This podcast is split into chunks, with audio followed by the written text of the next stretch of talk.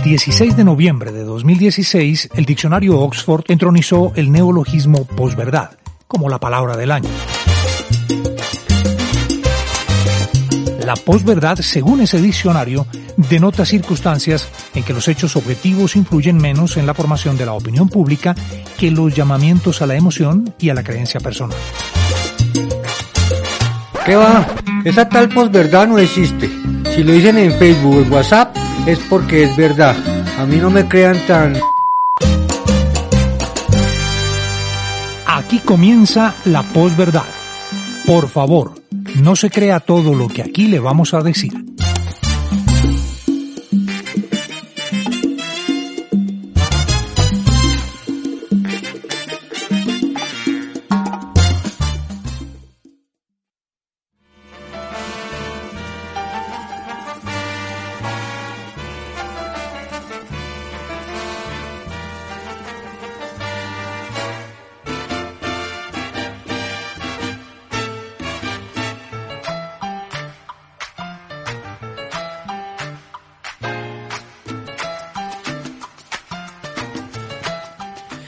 Esta vez quiero comenzar el programa preguntándole nuevamente a Sofía Paniagua, que es la DJ de la posverdad. La, que, la disjockey, la que coloca los acetatos, ojo al verbo, ¿no? Colocar y además a la rolas. acetato. No, los discos. Sí. Si quiere que le dé batio, me avisa. Súbale allá los decibeles, Luis, porfa. Aquí en Unisabana Radio. Qué pena pues por este, por este inicio tan atropellado de programa. Pero quisiera saber, Sofía, si hoy es un día triste, hoy es un día en el que no estamos celebrando nada, hoy es un día en el que todo el mundo tiene, pues, cara de yunque. ¿Usted por, qué, trae esta canción? Porque está relacionado con el tema del día de hoy. Vea usted. ¿Y cuál Más es que relacionado. ¿Por qué? ¿Por no hago más nada? ¿Se siente usted identificada Hay con...? algunos que en su trabajo no hacen nada. Como por ejemplo, a ver, empecemos a decir nombres. No quiero pues. dar nombres porque hay muchas personas acá presentes que seguramente pueden salir lastimadas. Entonces, eh, pues es que vale aclarar que usted es mi jefe, que por acá hay una persona que se supone yo dirijo. Saludos Luis Zambrano, que tampoco obedece. Entonces prefiero no, no dar nombres. La posverdad en la oficina. Usted, querido oyente, se estará preguntando qué tiene que ver la posverdad con la oficina. Pues resulta que tiene mucho que ver y ya a lo largo del programa vamos a ir viendo. David Godoy, bienvenido. Hoy sí llegó temprano al programa, ¿no? ¿Qué más, Sebastián? Pues ¿Cómo es que estás? Son las 3 y 10, ¿no? Le sirvió el regaño de, de hace ocho días. Sí, no, es que esta vez me... Yo, yo cada vez estoy más comprometido porque es que a veces no me, conven, no me convenzo si es tan importante como parece, pero sí, sí, sí. Uy, David, qué pesado. Sí, pues, No me entera, era una broma, no. pues yo, si no lo siempre- convence mucho, ahí está la puerta. No, no, David. no, no, mentira, como siempre aquí disponible para ustedes. Bueno, y Luis Fernando, ¿cómo estás? Hoy te voy a tutear, Luis. Me parece perfecto, gracias Cevicheis. Un placer estar con ustedes aquí en la posverdad, eh, saludándolos desde acá desde Miami. Ok. Enlazamos en este Usted momento. nunca ha viajado al exterior, o sea. ¿Usted ha montado en avión? Montar en avión, ¿no? No es viajar en avión, sino montar en avión. Eh, bueno, Luis, chévere que esté por allá en Miami, enlazado allá en los estudios de Unisabana Radio. Eh, y está también Vivian Sequera en otro punto de la información. Vamos a saludarla más adelante, porque no es que ella no haya venido al programa, no es que haya sacado una excusa para no venir, sino que está cumpliendo pues con otra obligación. Prefirió irse con un político. Sí, eso, Eso sonó triste. complicado. triste. O sea, viene, viene un político aquí a la Universidad de La Sabana a hacer campaña, porque precandidato presidencial sí que lo es. Y pues allá está claramente nuestra compañera Vivian Sequera haciendo un cubrimiento. Ella no fue allá porque la hubiera mandado el decano, sino porque la posverdad la envió como corresponsal. Exactamente. Esa es la verdad. Entonces, bueno, bienvenidos a la posverdad. Por favor, reporten su sintonía vía redes sociales. Ahí hay una encuesta que ha despertado polémica eh, con el hashtag La Posverdad en Unisabana Radio, arroba Unisabana Radio en Twitter. Opinen, pregúntenos si usted está escuchando la señal en vivo, puede opinar si está escuchando el podcast también, porque durante toda la semana tenemos a nuestro equipo de community managers buscando información relacionada con lo que dicen los oyentes de este programa que sigue siendo el más escuchado de Unisabana Radio, Sofía. Así A les usted- duela. Sí, así les duela a muchos. Eh, este es el programa más escuchado en Isabana Radio, así que síganle todos ahí dándole play, play, play, play a eso. Igual no es difícil ser el programa más escuchado de Unisabana Radio, ¿no? O sea, con, pues con siete personas que escuchen el programa, es el más No, pero escuchado si de me, si me va a basurear a la emisora, entonces no. Oiga, espere, ayer hicimos también una encuesta. ¿Usted ya tiene los resultados? Ya tengo los resultados. Déjeme, deme cinco minutos. Dame cinco minutos, dale, dale, dale. O sea, esto Dale, en radio, Cevitas. para que los oyentes Cevitas entiendan, C. para que los oyentes entiendan esto en radio, cuando uno dice deme cinco minutos, es que no tiene nada. O sea, que no tiene listo Claro, nada. Exactamente. O que no tiene abierta la página. Entonces, hablemos mientras tanto. Oiga, yo creo que es importante empezar a tocar ya el tema como tal de la posverdad y la oficina. Hay excusas típicas que las personas dicen cuando no quieren ir a trabajar. Unas absurdas, otras mm, podríamos decir creíbles. Zambrano, ¿cuál es su top 5? Diga ahí unas excusas que usted diría como, hoy no quiero ir a trabajar, le voy a decir esto a mi jefe. ¿Cuál diría usted? Em, no, es que yo siempre vengo a trabajar. Es que la Un verdad caso yo no... hipotético, Luis Fernando. em, no, ¿qué está, qué está sonando? sé, no Hermano, entiendo. por favor, alguien ayude. ¿Qué está son Eso es allá adentro, eso es allá No, adentro. ¿Qué es eso? ¿Cuáles calorías, hermano? ¿Qué es lo que está pasando? A alguien se le... yo- Yo no sé. Esto solamente pasa aquí en Unisabana Radio. ¡Callen ¿Qué es eso! esto? ¿Qué es esto? Creo que es David Godoy. Es David Godoy. Es Da- David, ¿qué calorías ni qué nada, brother. Sigamos, por favor, sigamos. sí, No, vergüenza. hombre. Qué pena con ustedes. Eh, no, no, mire, yo creo que la que más haría yo es, tengo una cita médica, como la de Sebastián hoy, No, yo hoy no dije que tenía una cita médica. ¿Qué dijo que entonces? dijo para no venir a trabajar. Que tenía que ir a hacer un curso de un comparendo que me pusieron. Ah. Cosa que es cierta. Que está documentado en Orgullo Embajador. Ese día yo di testimonio en, el, en ese programa que me habían puesto un comparendo por adelantar en, en- en un sitio prohibido. Tengo los resultados A ver. que usted me pidió. Hágale. Se le preguntó a la respetada audiencia y al desocupado seguidor en Twitter de arroba Unisabana Radio cuál es la excusa que usted más usa cuando su jefe le pide algo que no ha hecho. ¿Cuál es la suya, Sofía, antes de dar los resultados? La mía es estoy en eso. O sea, siempre que yo, en mi calidad de jefe, le pido algo y usted me dice estoy en eso es porque no ha hecho estoy en eso. Puede, puede que sí ya tenga algo, pero no lo tengo listo. Entonces, ¿sabes qué sirve? Sirve para excusarse muchas cosas, porque puede que sí lo tenga, puede que no lo tenga. ¿Sí me entiendes? Sirve para muchas cosas. Claro, es que en este contexto de la oficina, Luis Fernando y David, es muy importante siempre quedar bien, ¿no? Quedar bien con todo el mundo. Si usted en la oficina le cae bien a todo el mundo, eh, pues la va a sacar fácil. Si usted le cae bien al celador, a la señora de los tintos, al jefe. Pero ese no es mi caso. O- no, o- no es su caso. o es lo su caso que- porque usted tiene varios detractores, Sofía, eso, y eso lo tenemos bastante Sebastián, claro. lo que me pasa a mí no es intentar, o lo que yo intento hacer es no, no querer que todos me quieran o caer bien, sino simplemente no caer mal. O estar usted cae muy en bien, no, a mí ni David. siquiera estabilidad. me importa no David, caer usted mal. cae muy bien. Sí, David. Empecemos por ahí. Usted le cae bien a todo el mundo. Ah, listo, perfecto. Entonces, estoy haciendo bien mi labor entonces. No, yo creo que no. Da- David es buena Eh, papa, no. como diríamos, buena papa. No, sí, o- Uy, Eso de buena papa es bien brochita. Good potato. David is a good potato. Bueno, la excusa que usted más usa cuando su jefe le pide algo a nuestros seguidores en Twitter con el hashtag La Posverdad cont- contestaron las- la encuesta con los siguientes resultados. El 22% dijo que las- la excusa que más utiliza es ya te lo envío. Sí, funciona, Que funciona. funciona, ¿no? Usted, Claro. eh, mira, acuérdate por favor el informe que, que te mandé o el favor que te pedí. Sí, déjame, ya te lo envío.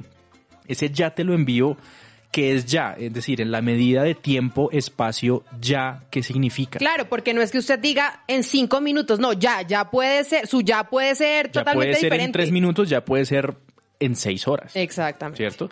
Entonces ya te lo envío 22%. Solamente el 6% dijo dame cinco minutos. A mí esto me sorprendió. Porque solamente el 6% de encuestados dijo dame cinco minutos. porque uno se compromete mucho Claro. y de solo cinco minutos. Porque hay un compromiso y al colombiano promedio no le gusta comprometerse. Sí, pero no me comprometo. Esa es una... Se le Pues tiene- ahí miramos. Se le tiene, pero se le demora. Claro, ese es ¿no? típico. Sí. Esta fue la que ganó. Estoy en eso.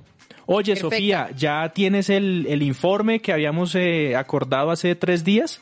Estoy en eso. Es perfecta. Es la ideal. Y generalmente significa que no está en eso. Efectivamente, no estamos en eso. Bueno, que quede esto grabado, por favor, cuando yo tenga la reunión de descargos en desarrollo humano. Y el 22% dijo, ¿no te llegó? oye, me mandaste el correo este con, con los datos que te pedí, no te llegó, tan Ay, raro. tan raro. ¿Sí oyes? Pero si yo te lo mandé, déjame ya reviso a ver si sí fue que se me quedó en la bandeja de correos salidos, de, salidos, enviados, enviados. Correo salido. Bueno, esto fue lo que dijo eh, nuestra audiencia en Twitter y ya vamos con la encuesta, la encuesta de hoy que despertó Pero polémica. espere, hagamos ahí un, un, un paro. Un, un paro, no, ¿cómo se dice? Un alto en el camino. Y O hablemos. sea, un pare. Podría ser. paro, pare, como lo quiera llamar. Ajá.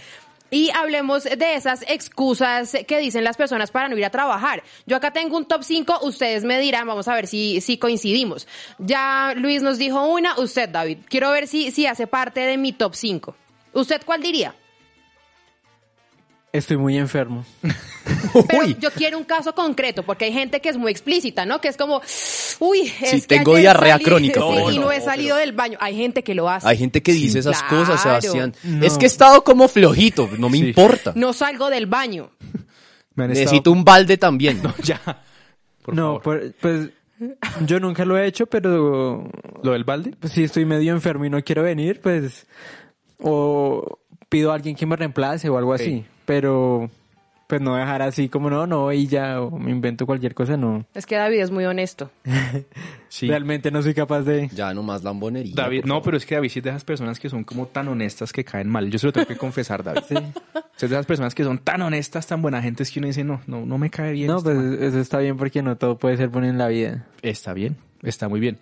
Eh, Sebastián, usted hoy, como por dar un ejemplo, ¿no? Porque no es que haya pasado hoy. Eh, Sebastián, usted no quiso venir a trabajar el día de hoy. Sí. ¿Cuál sería su excusa perfecta? Aparte de la que nos dijo ahorita. Pero para no ir a trabajar o para evadir alguna responsabilidad. no, para no ir a trabajar. trabajo? Le dio pereza, mamera, no quiere salir de su casa, no quiere hacer nada. Eh, a ver, ¿qué será?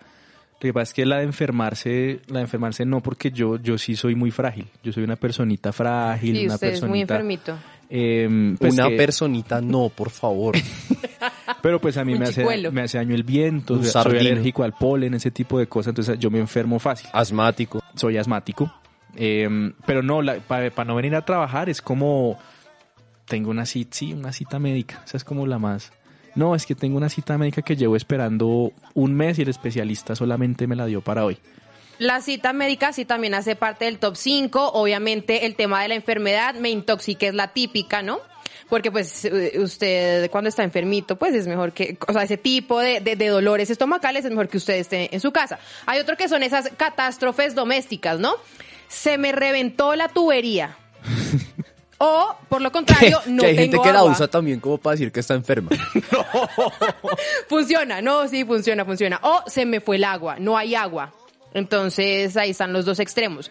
Hay otros, bueno, el del examen médico, hay unos más osados que son, se me murió un familiar. Uy, no, a mí esa Eso me me parece, parece, me parece Baja, baja. complicado. Sí, sí, me sí. parece sí. muy complicada y aplica también no solo para trabajadores, sino para estudiantes. Ah, los estudiantes son los que Uno más como profesor aplican. es testigo de muertes de abuelitos y abuelitas durante el semestre cada 15 días.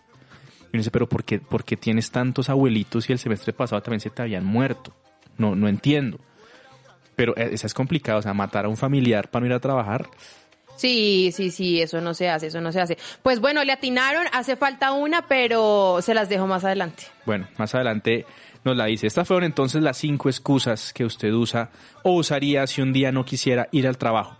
¿Por qué carajos estamos hablando de esto en el programa que se llama La Posverdad, que es una crítica cultural, una crítica eh, incluso también periodística a este fenómeno de la posverdad que es tan pues que está siendo tan sonado en los medios de comunicación porque precisamente con ese tipo de mentirillas, con ese tipo de mm, engaños que desde la oficina estamos acostumbrados a hacer, es que también nos, nos manipulan a nosotros, ¿cierto? Entonces son mentiras que se van haciendo recurrentes que la sociedad empieza a asimilar como verdaderas. Por eso es que estamos hablando de eso.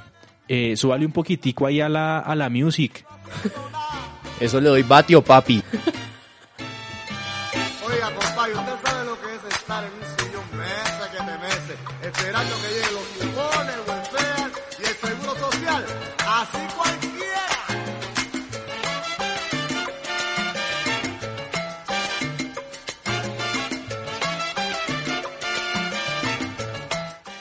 Y este tipo de cosas, precisamente porque estamos hablando de excusas para una evadir las responsabilidades, es lo que acabamos de atestiguar aquí en el estudio de Unisabana Radio. En el guion del programa, a continuación, en teoría debería ir una sección nueva que se llama La Filosofía de Sofía. Oiga, quiero, quiero hacer no, ahí. nueva. No, no, espere. No, es que este nombre se lo debo a un amigo. ¿A Él quién? fue. Diego, si me estás escuchando, saludos. Él fue el que me ayudó con el nombre de la sección, pero hoy no tengo sección. Igual es que no tenía, entonces pues Entonces, ¿para qué la puso en el guion? la puse porque solamente quería poner el nombre de la sección, lo cual no quiere decir que ya la tuviera lista. 3 y Ah, 22. Bueno. Eh, eh, gracias a Diego, ¿se llama? Sí, saludos. Súper creativo, la filosofía de Sofía. A mí no se me hubiera ocurrido. Bueno, no. Seguimos entonces con aquí con la posverdad. David, cuéntenos un poquito.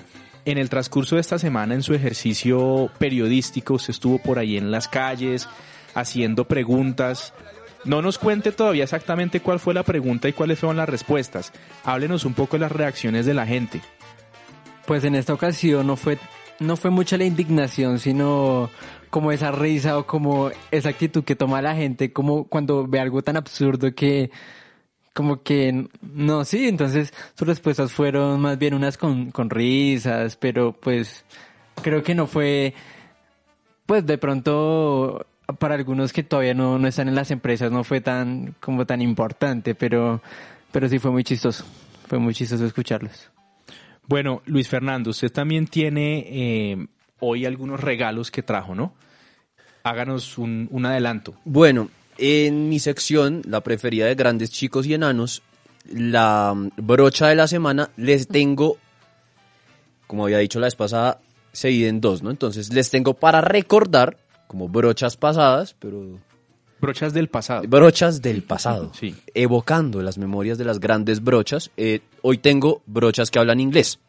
Sí, hay gente que es muy brocha para hablar inglés, hay gente que le da pena, digamos, hablar inglés porque saben que son unas brochas, y otras que no tanto y no les importa. Entonces, tengo a dos personajes que hablan un inglés, pues, mejor dicho, ustedes van a ver Son o, de o a oír más bien cómo es que suena eso tan horrible.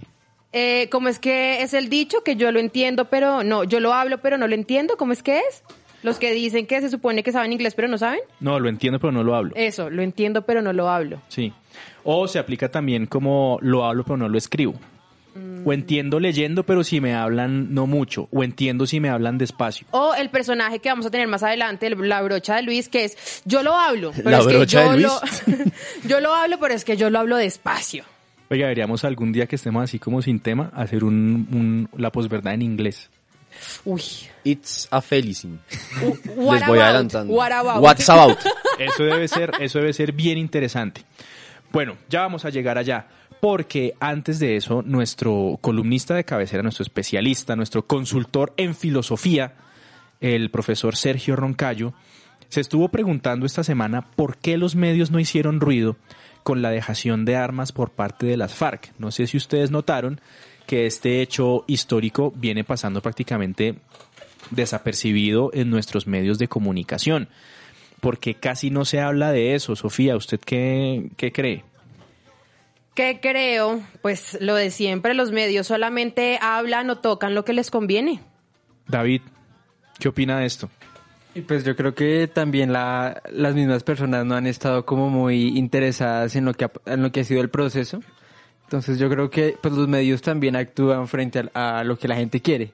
Si la gente quiere espectáculo, pues no le van a hablar sobre entrega de armas. Sin embargo, claramente la responsabilidad de los medios es la que cuenta. Y no, la verdad no sé qué pasa. Voy a, voy a ver si puedo cambiar el mundo.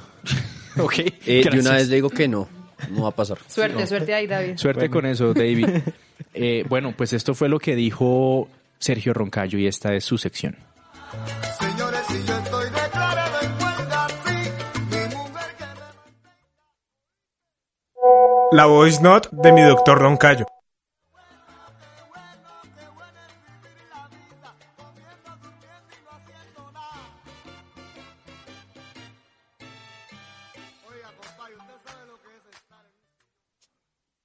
Buenas tardes a todos los oyentes de La Posverdad. Hoy quiero hablar muy brevemente de algo que los medios callaron, eh, que pareció no, no ser importante, que al final, digamos, no, no tuvo la trascendencia que merecía y fue, digamos, la dejación total de las armas de las FARC hace dos días. Eh, pero sobre todo, esa, esa idea, esa falsa idea que se ha creado eh, respecto al hecho de que la dejación de las armas no constituiría un fin, el fin de un conflicto. Yo creo que este es un gran ejemplo de posverdad. Eh, digamos, esta reiteración y reiteración de que, de que finalmente seguimos en guerra, que las FARC mienten, que han que mantienen, digamos, aún a los menores en sus filas, etcétera, etcétera. Todo este tipo de, digamos, de, de, falsas creencias que se han, que se han, que se han como asentado en el imaginario colectivo son un gran ejemplo de posverdad. Eh, y bueno, eh, básicamente yo en esta corta nota, también un poco como notará la amable audiencia, me encuentro un poco enfermo.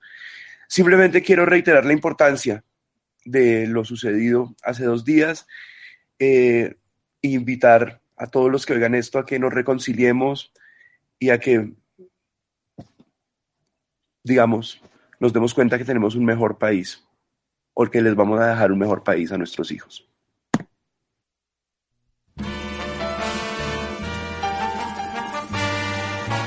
Yo no tengo muchas esperanzas en dejarle un mejor país a mis hijos, la verdad. El profesor ¿Va a tener hijos? también Uy, no me pretende cambiar eso, el mundo como yo. Sí, pues... Bueno, pero yo quiero saber usted qué va a hacer para cambiar el mundo, David. No, yo quiero primero que se imagine ese dúo dinámico de Roncayo y Godoy cambiando el mundo. equipazo, Batman y Robin. Yo no sé quién sería Batman y no sé quién sería Robin ahí. Yo creo que David es Robin. Ay, ¿por No, yo qué? creo que David es Batman. Sí, yo soy Batman, más fuerte. Mentira. Uy, uy, uy, tranquilo. Bueno, ¿decías, Chiqui? Eh, perdón. No, que Chiqui con K. ibas a decir algo y me atravesé. 3 y 29. Chiqui con K. No, yo quiero saber, David, usted qué haría para cambiar el mundo. No, pero concreto, o sea, respóndame una cosa, ya sería lo que se le ocurra ahorita. Ok. Eh, Listo, gracias. Muchas gracias. que gracias. Oiga, no, mire, esto que dice el profesor Sergio Roncayo, la verdad es que hay que tenerlo muy en cuenta porque las redes sociales influyen muchísimo en ese, pues en, en que las personas confundan lo realmente importante. Mm, ¿Cómo no va a ser importante y no va a ser histórico que un grupo armado de más de 50 años deje, deje las armas? Esté usted de acuerdo o no con el proceso de paz, sea usted uribista o santista o le valga tres la política, pues es un hecho histórico. Y los medios de comunicación no hicieron eco de esto. Eh, Luis, usted que es un asiduo consumidor de información noticiosa, ¿cómo lo puede, cómo lo puede no. analizar? Pues yo creo que lo que hablamos la semana pasada, ¿no? La gente en ese, en ese momento en que pasó lo que está relatando el profesor Roncayo y que pues que todos supimos porque al fin y al cabo fueron noticias como al pie, ¿no? Ahí al pie en el periódico, en radio las mencionaron rápidamente cuando realmente la importancia de ese día fue aún más importante que el día que hicieron todo ese espectáculo en Cartagena.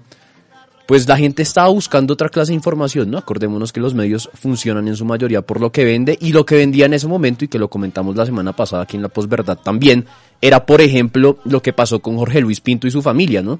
Digamos que había varias noticias que vendían mucho más que eso y pues yo también tengo que decir que en mi opinión la gente ya está un poquito cansada pues de todo lo que tiene que ver con las FARC y el proceso de paz, la sobreinformación ha sido mucha y yo creo que ya la gente está cansada de consumir ese tema, cevicheis. Pero mire, Luis Fernando, ah, verdad que yo dije que te iba a tutear hoy, ¿no? Mira, Luis Fernando, Luis Fi. mira, Luis Fi. Yo creo que podemos enlazar esto con la siguiente sección, que es la posverdad en las redes sociales o la posverdad en el Face, que es como se le conocen popularmente a todas las redes sociales, ¿no? Eh, cualquier servicio de chat es WhatsApp, cualquier red social es Face.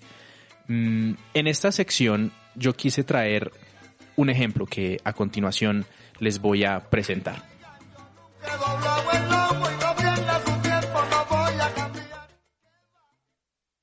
A mí me gusta estar en Facebook. La posverdad en el Face, o sea, en el care libre. y Boomerang. No sé si ustedes vieron por allí en Twitter durante esta semana una publicación de RCN. RCN publica desde su cuenta de Twitter la siguiente noticia. Ellos dicen básicamente con un titular un poco, pues, muy informativo desde una perspectiva periodística, un titular muy informativo. Tuitea RCN. Presidente Santos aseguró que no hay recursos para indemnizar a las víctimas.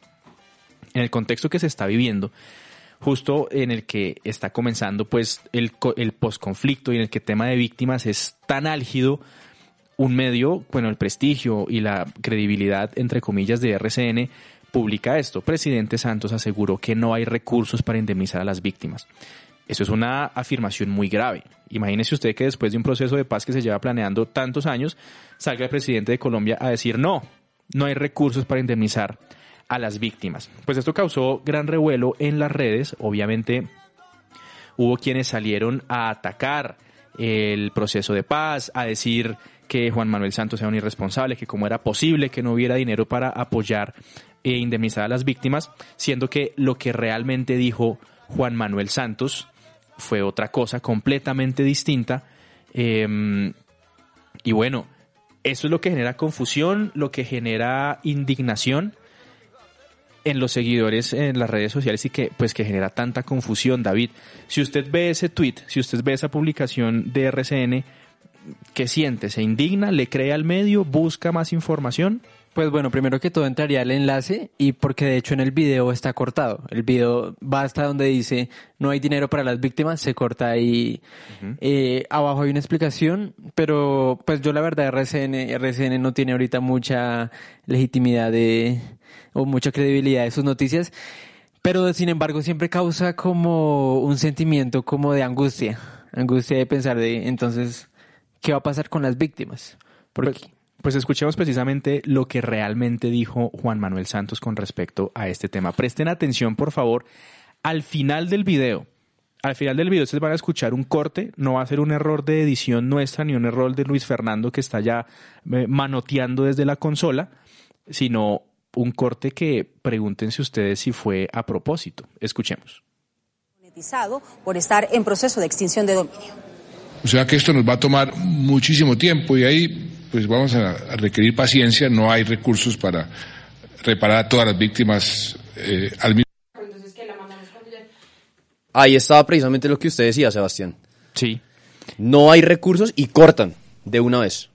Suena, suena cortado, pareciera a propósito, y resulta que lo que está diciendo Juan Manuel Santos es que no hay recursos para indemnizar a todas las víctimas al mismo, Mismo tiempo. Pues vamos a, a requerir paciencia, no hay recursos para reparar a todas las víctimas eh, al mismo Claro. Cortan. Almi, dice Juan Manuel Santos, y resulta que lo que está diciendo es que no hay recursos para indemnizarnos a todos al mismo tiempo.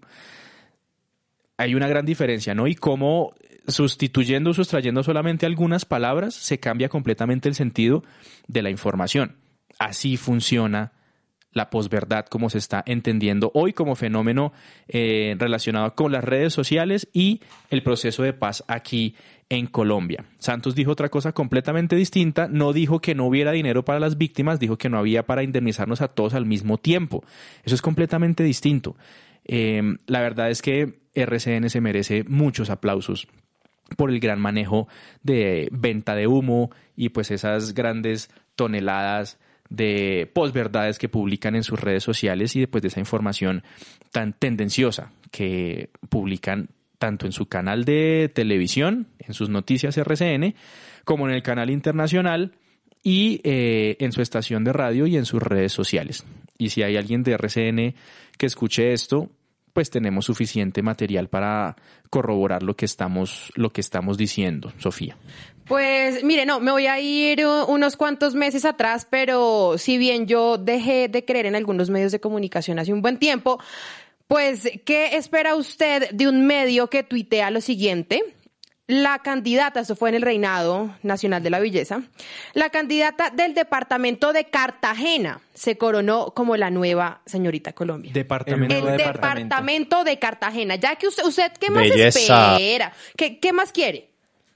No, no se puede esperar mucho porque en algo como tan simple como Cartagena es una ciudad y no un departamento, pues eh, también va en, bueno, ¿quién está detrás de todo esto? Porque es que en RCN trabaja muchísima gente. ¿Cómo es posible que esto suceda?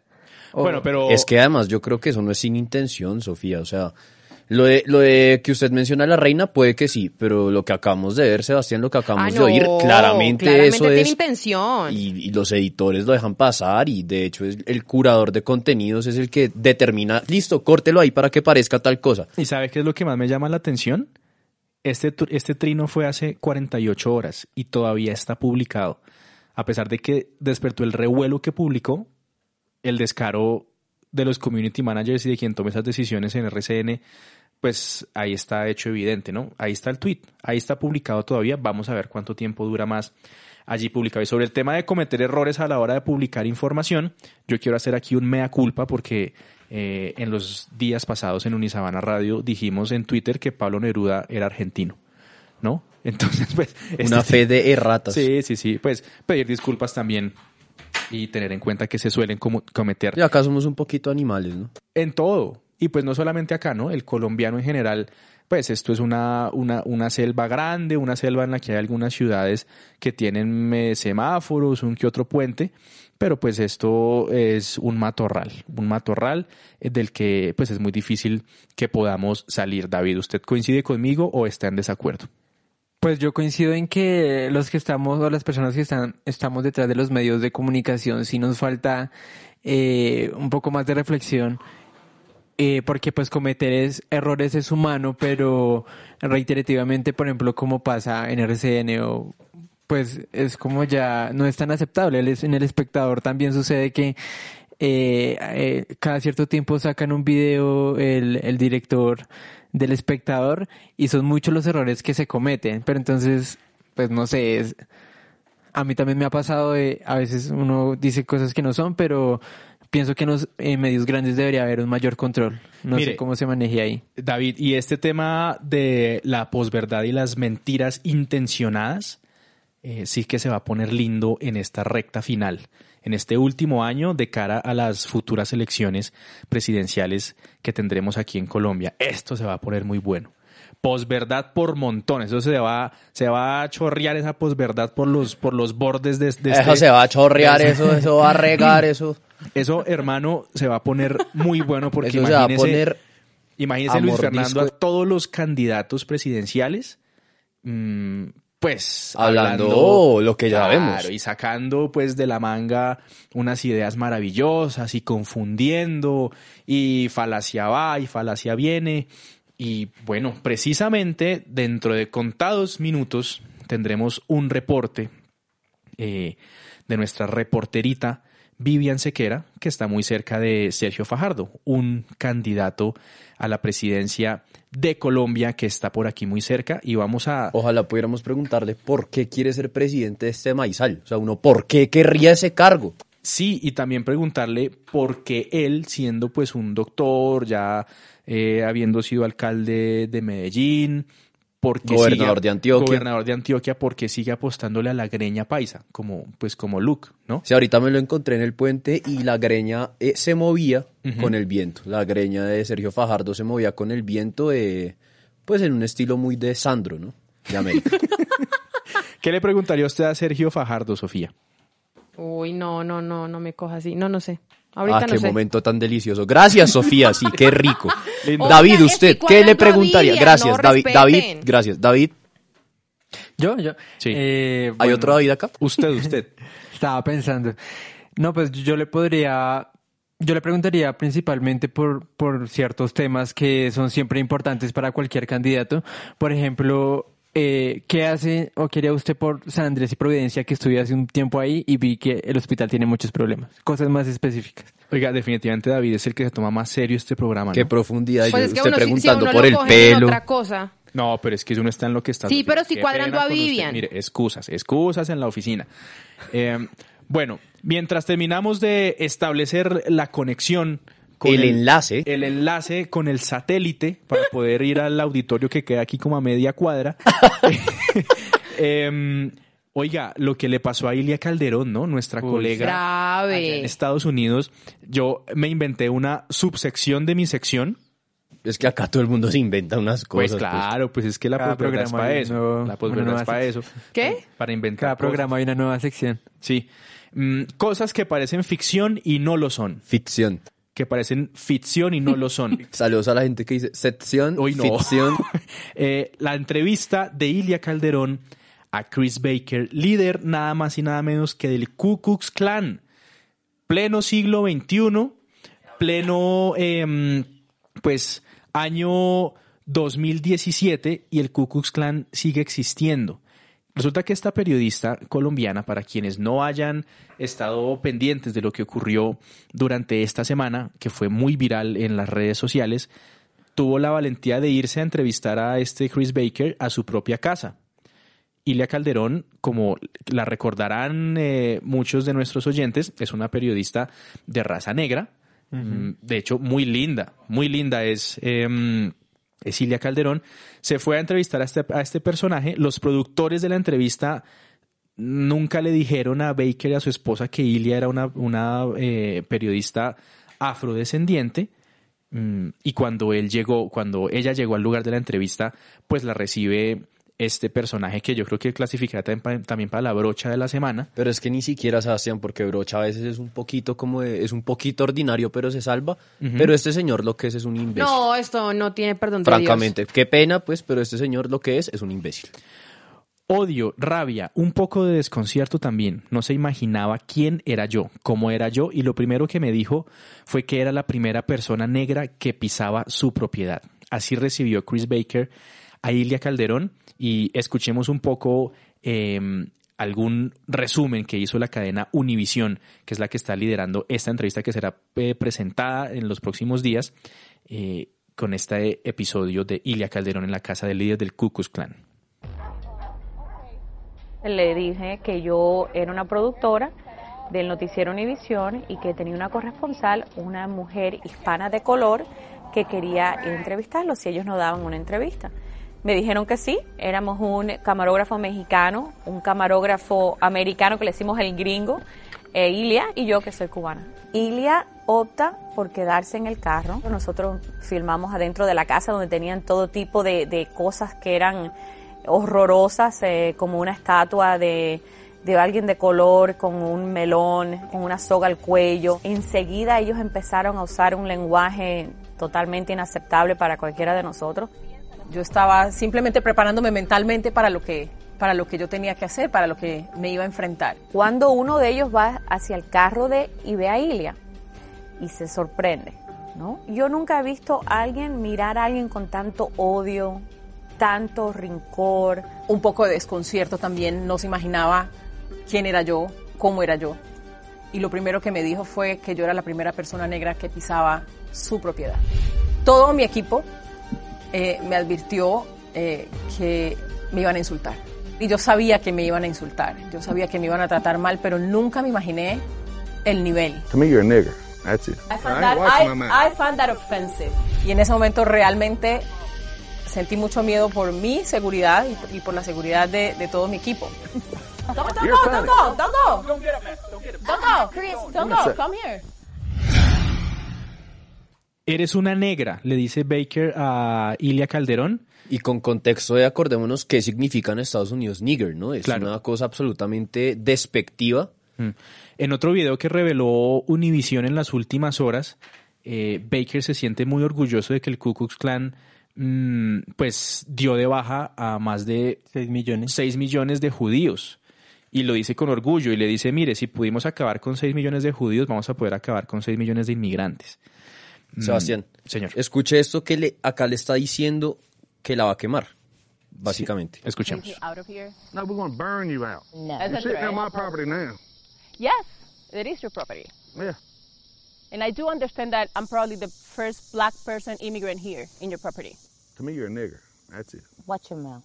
That's it to me. I found I that, I. I found that offensive.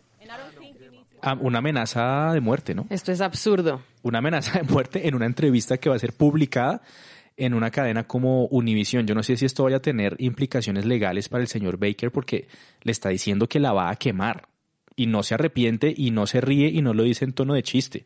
Se lo está diciendo un líder del Ku Klux Klan. Y prenden la, la cruz al lado de ella y Es que vieron las imágenes de apoyo de la entrevista. sí son... La casa Terribles. llena de Vestido, cosas el vestido rarísimas. absolutamente como un, cu- como un miembro del Ku Klux Klan. Sí, con que es el- de, de pies a la cabeza bolsa con esa blanca en la manta. cabeza. Ajá. Sin, em- sin embargo, yo veo que la periodista tiene una actitud muy fuerte. Ella, eh, y Sí, también. eh, cuando le responde, se nota que el señor se... Sí, como, Sí. Que, se- como que se frena y como que... Se ahí- indispone un poco. Se indispone. Pero bueno, eh, creo que ya está Vivian Sequera en el punto de la información donde estamos también transmitiendo aquí en Unisabana Radio enlazados con la posverdad. Vivian, usted como periodista de mil batallas, si estuviera en el lugar de Ilia Calderón cuando un líder del Ku Klux Klan le dice que lo va a quemar, ¿qué le respondería o cuál sería su reacción, Vivian? Bienvenida a la posverdad. Buenas tardes, Pues un ¿cómo poco en la onda que planteaba Sergio, estamos un poco en la etapa inicial de la campaña, ¿Me escuchan? por eso voy a tener que Sí, responder Vivian, algunas adelante. preguntas que Adelante, estaban como Vivian. muy Ah, orientadas disculpa que a me entró el profesor Juan David en el sonido.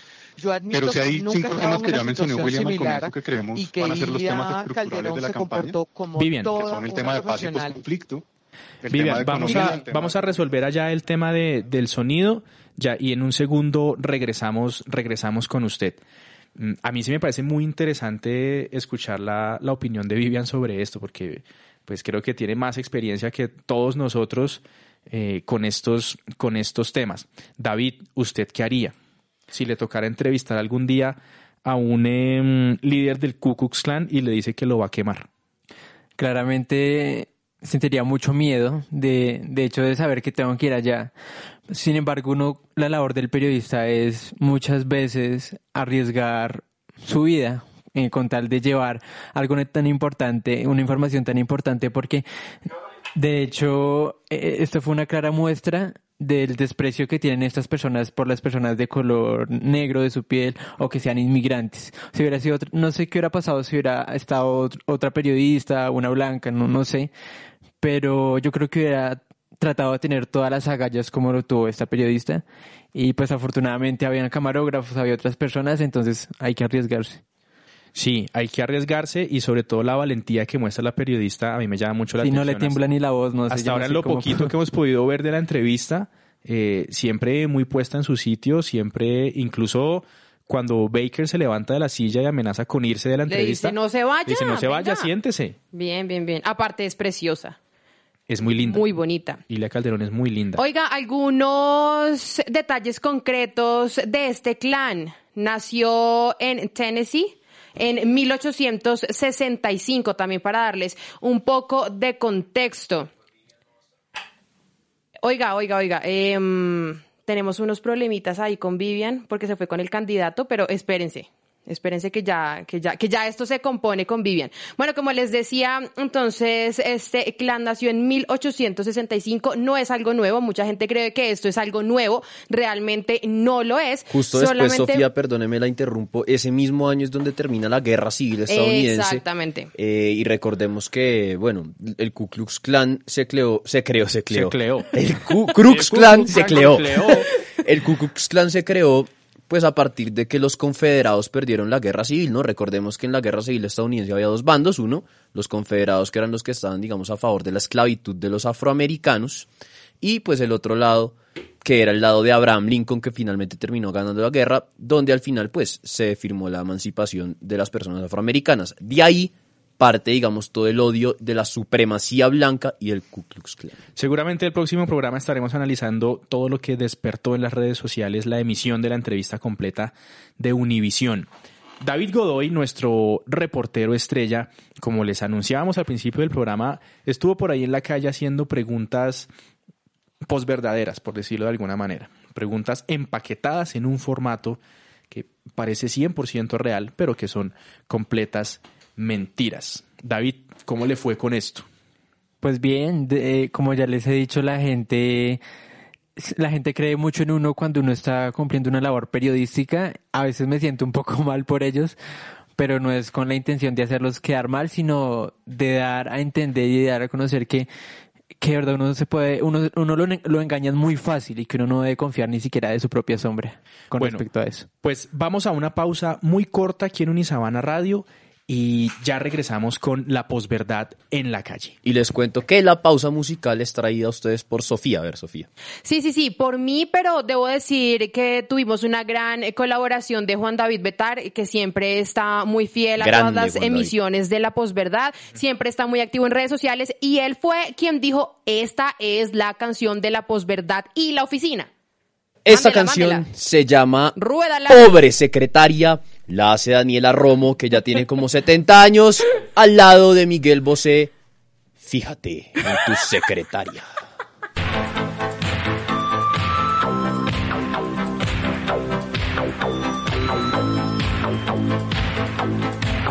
Casi las ocho, salto la ducha, me puedo retrasar. Medias de seda, falda apretada, qué maquillaje habré de usar. Siete perfumes, uñas pintadas, algo que pueda conquistar. Algo de escote, algo que note, que no le deje trabajar. Más atrevida, menos princesa, siendo elegante gustaré. Más decidida, menos discreta, irresistible más que ayer. Tiro la casa por la ventana, un elixir he de encontrar. Jefe querido, lo has conseguido, no sé si puedo aguantar más. Fíjate señor, qué dolor, pobre secretaria. Pídele que copie cien mil veces, yo te amo. Fíjate, fíjate en tu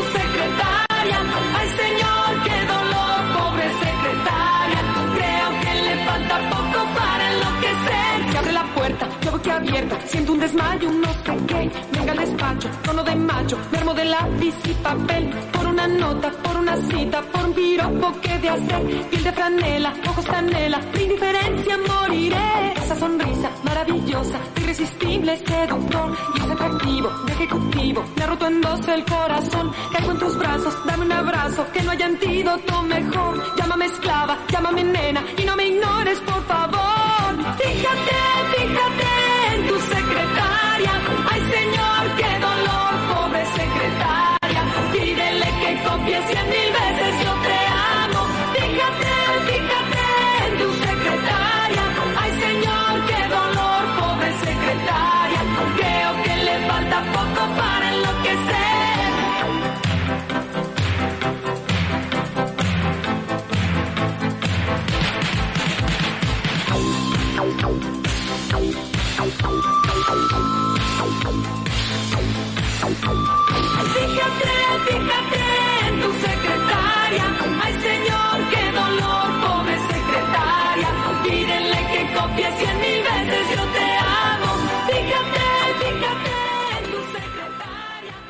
Vivian Sequera, como les comentábamos, está allí muy cerca de Sergio Fajardo, eh, el precandidato presidencial que está aquí en la Universidad de La Sabana. Creo que ya pudimos resolver esos problemitas de sonido que habían. Antes de ir con la posverdad en la calle, Vivian, la pregunta que yo le hacía hace unos minutos era si usted estuviera en, los zapatos de Ilia Calderón frente al líder del Ku Klux Klan y le dijera te voy a quemar, ¿usted cómo reaccionaría? Me parece algo corriendo. ¿Le daría miedo? La verdad, como mucho miedo porque ellos no son personas que hablen sin eh, tener por lo menos 70-80% de la intención de hacerlo, Sebastián. La verdad que Ile Calderón se portó como una macha, con los pantalones muy bien amarrados. Bueno, Vivian, dándole un poquito la vuelta a la página, gracias por su opinión sobre ese tema. Eh, ¿Qué está diciendo Sergio Fajardo? ¿Qué ha dicho? ¿Mucha posverdad allá? ¿Mucho humo? Uy, cualquier cantidad. El candidato llegó a tiempo a este conversatorio organizado por la Facultad de Comunicación y de las Ciencias Políticas. Y lo primero que empezó diciendo es que él no era un político, que él era un profesor. Sí.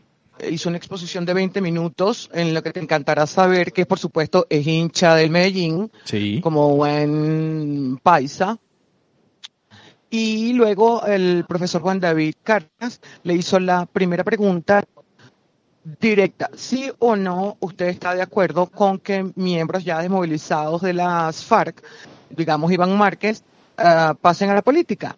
Eh, una larga exposición y aún no tenemos la respuesta clara, pero sí ya dijo que él no tiene problemas que Iván Márquez desarrolle una actividad política, porque él nunca, él me refiero a Fajardo, eh, comulgó con la idea de la guerrilla y, del, y de hacer política con las armas. Bueno, Vivian, y hasta ahora lo que ha escuchado, eh, le pregunto, ¿usted vota aquí en Colombia, Vivian? No, yo no voto. Bueno, si pudiera votar aquí en Colombia con lo que ha escuchado hasta ahorita, ¿pensaría en votar por Sergio Fajardo? De ninguna manera. Bueno, muy bien. Fantástico. Fantástico. Fantástico para efectos de la transmisión. Eh, Pero bueno, ¿por qué, eh, profe, por qué? Porque es un profesor aburrido. No. Acuérdense que el profesor, él fue profesor Sí. de, la, de la Universidad de los Andes eh, en lógica matemática y hace dibujitos. eh, y creo que se le da mejor eh, llevar a la práctica cosas y planes que hacer discurso político. Es un poco cansón, en mi opinión. ¿Un poco mocusiano él, Vivian? No, Mo- Mocus es un poquito más divertido. Uy, pero sí, es ese imagínese. mismo, ese Entonces- mismo estilo. Uy, si Mocus es más divertido, imagínense.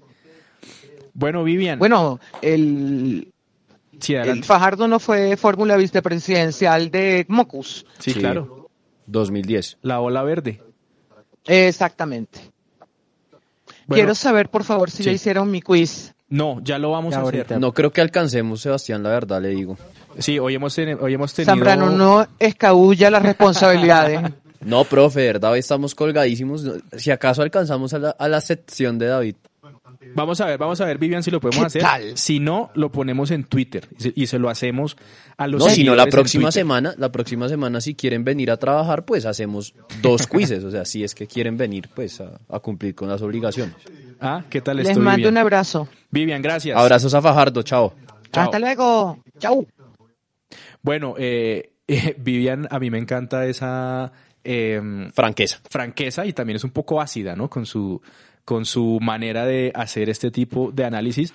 Es probable que nos echen después de haber hecho este cubrimiento del evento de Sergio Fajardo y haber dicho lo que dijimos, pero eh, bueno, pues libertad de expresión y libertad de prensa.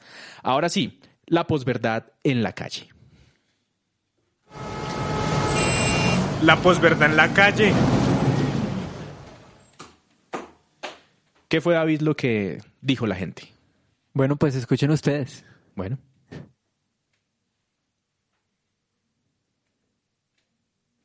No permitir a sus empleados llevar su almuerzo en cocas de plástico para evitar los malos olores en la oficina. Opino que es una huevona. Mientras que- no, opino que eh, es realmente algo absurdo, ya que en sí las empresas deberían preocuparse por otro tipo de cosas. Eh, sí es cierto que se puede que bueno afecte un poco el medio ambiente, pues yo no creo que prohibir las cocas plásticas sea la solución.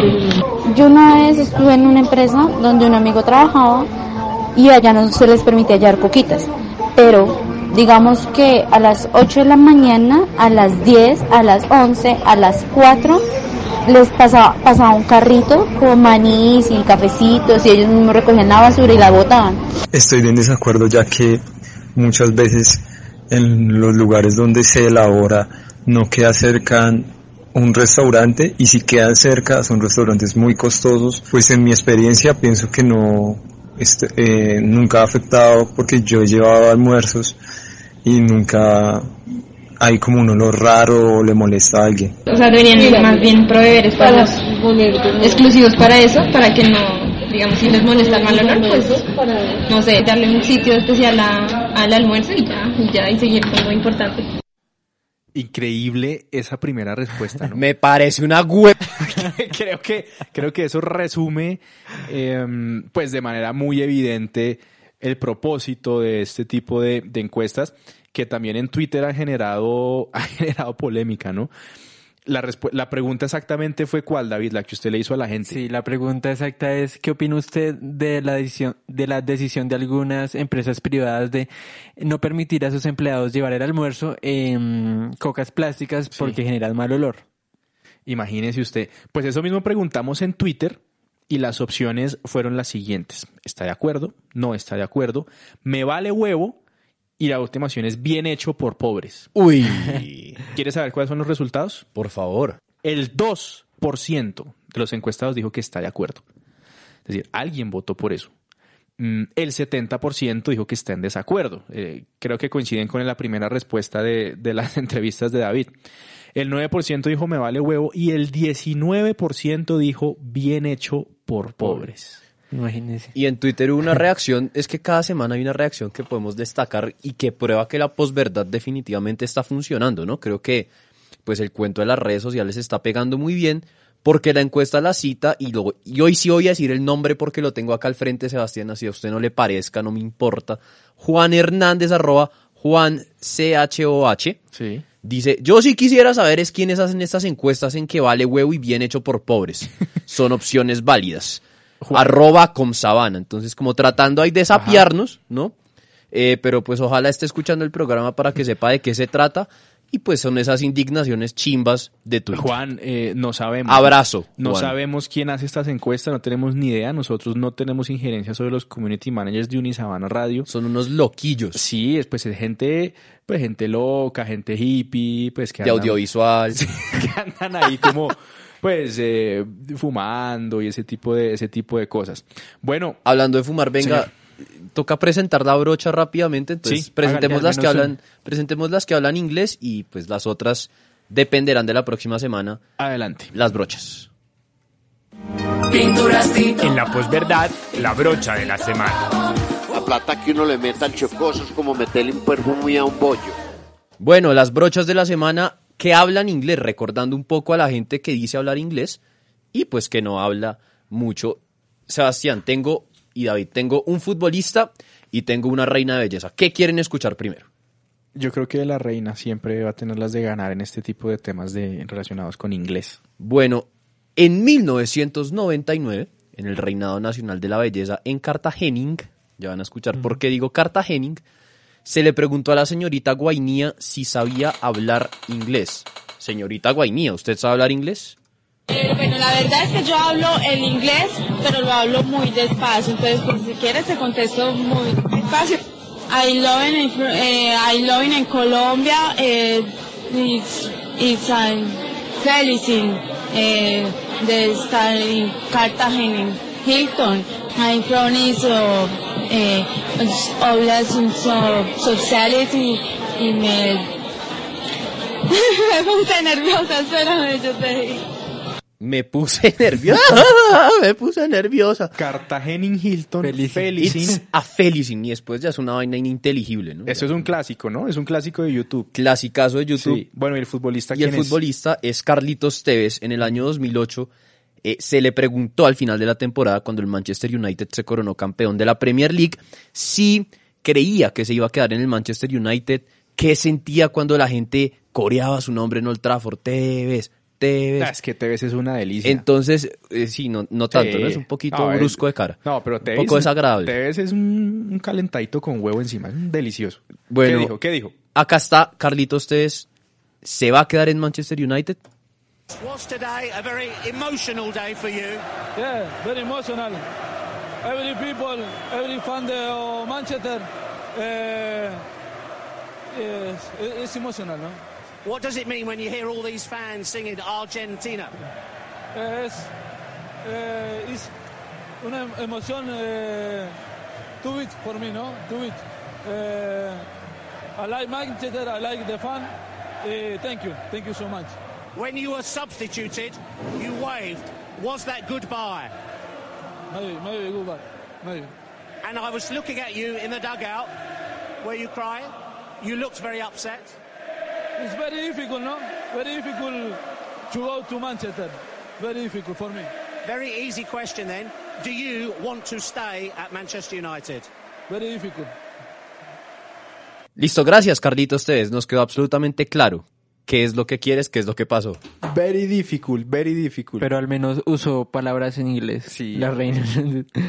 Eso Bueno. era otro idioma. para Oh, me parece un inglés, pero delicioso. Gracias, gracias Luis Fernando por ese trabajo tan hermoso de estar, esta- de estar sabe cómo es esta sección, Sí, brother. buscando aquí las brochas de la semana y con eso despedimos la posverdad de esta nueva semana. Gracias a todos los que nos escucharon en el podcast, gracias a todos los que reportaron sintonía Mucho en voleo Twitter, ¿no? en WhatsApp. Hoy estuvo movido esto. Vamos a seguir luchando por cambiar El mundo. país. Como David Godoy. Con esto no vamos a cambiar nada, pero al menos tenemos Esto es más de lo mismo de la radio, Sí, ¿no? pero pues al menos tenemos una excusa para... Para no ir a clase. Pues una pausa activa, es un programita de radio ahí que uno dice, bueno, camine hacemos un programa de radio.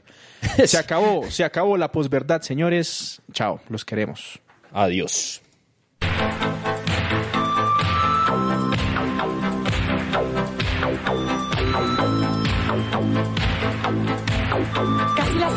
Salto la ducha, no, no me puedo retrasar. Medias de seda, falda apretada, qué maquillaje habré de usar. Siete perfumes, uñas pintadas, algo que pueda conquistar.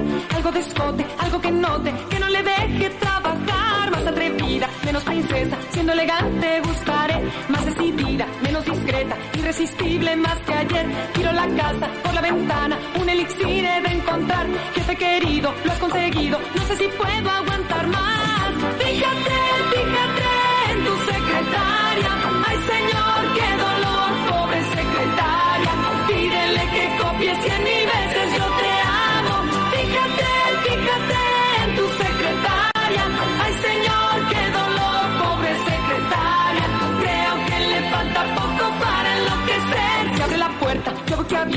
Siento un desmayo, no sé qué. Venga al despacho, tono de macho. Me de lápiz y papel. Por una nota, por una cita, por un piropo que de hacer. Piel de franela, ojos canela. Mi indiferencia moriré. Esa sonrisa maravillosa, irresistible, seductor. Y es atractivo, ejecutivo. Me ha roto en dos el corazón. Caigo en tus brazos, dame un abrazo. Que no haya antídoto mejor. Llámame esclava, llámame nena. Y no me ignores, por favor. Fíjate, secretaria.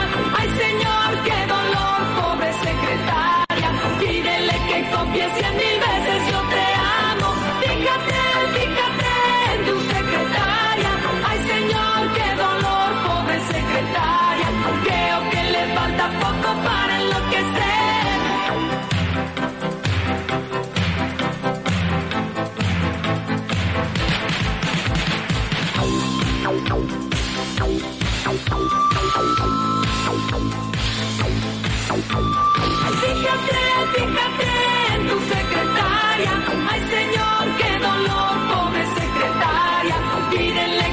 cien mil veces, yo te amo. Fíjate, fíjate en tu secretaria. Ay, señor, qué dolor, pobre secretaria. Creo que le falta poco para enloquecer. Fíjate, fíjate en tu secretaria. Ay, señor, qué dolor, pobre secretaria. Pídele que copie cien mil